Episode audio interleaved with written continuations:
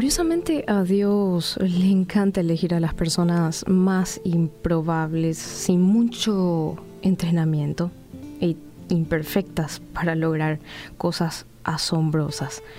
Un ejemplo de esto lo vemos en Abraham, quien mintió cuando estuvo bajo presión. También tenemos a Moisés, que mató a un hombre antes de convertirse en el libertador de Israel. La familia del rey David lo descartó por ser tan solo un niño pastor. Y también tenemos al apóstol Pedro, que era un pescador sin entrenamiento teológico formal.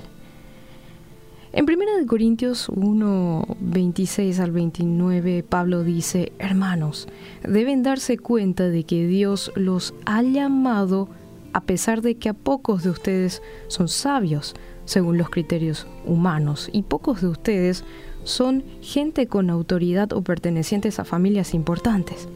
Y es que para avergonzar a los sabios, Dios ha escogido a los que el mundo tiene por tontos. Y para avergonzar a los fuertes, ha escogido a los que el mundo tiene por débiles.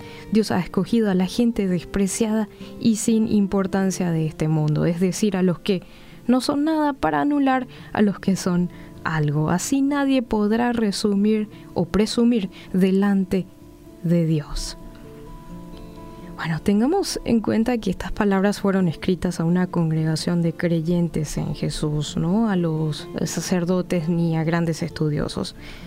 Y en caso de que nos sintamos inadecuados o inexpertos cuando el Señor nos llame, bueno, por favor recordemos que esta es la manera en la que Dios generalmente obra, para poder garantizar que Él y solamente Él reciba toda la gloria.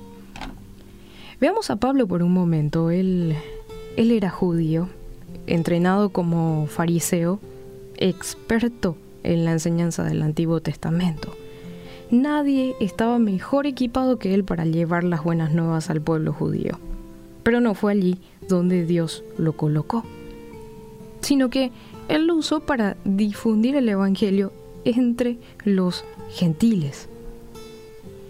Y es que es así como se mueve el Señor. Sus propósitos se revelan y se llevan a cabo de una manera que nadie puede entender. Y eso es maravilloso.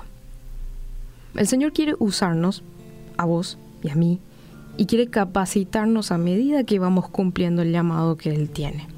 Pero todo comienza cuando dejamos a un lado las excusas de nuestras debilidades y empezamos a mirar el trabajo que Él está haciendo en y por medio de nosotros.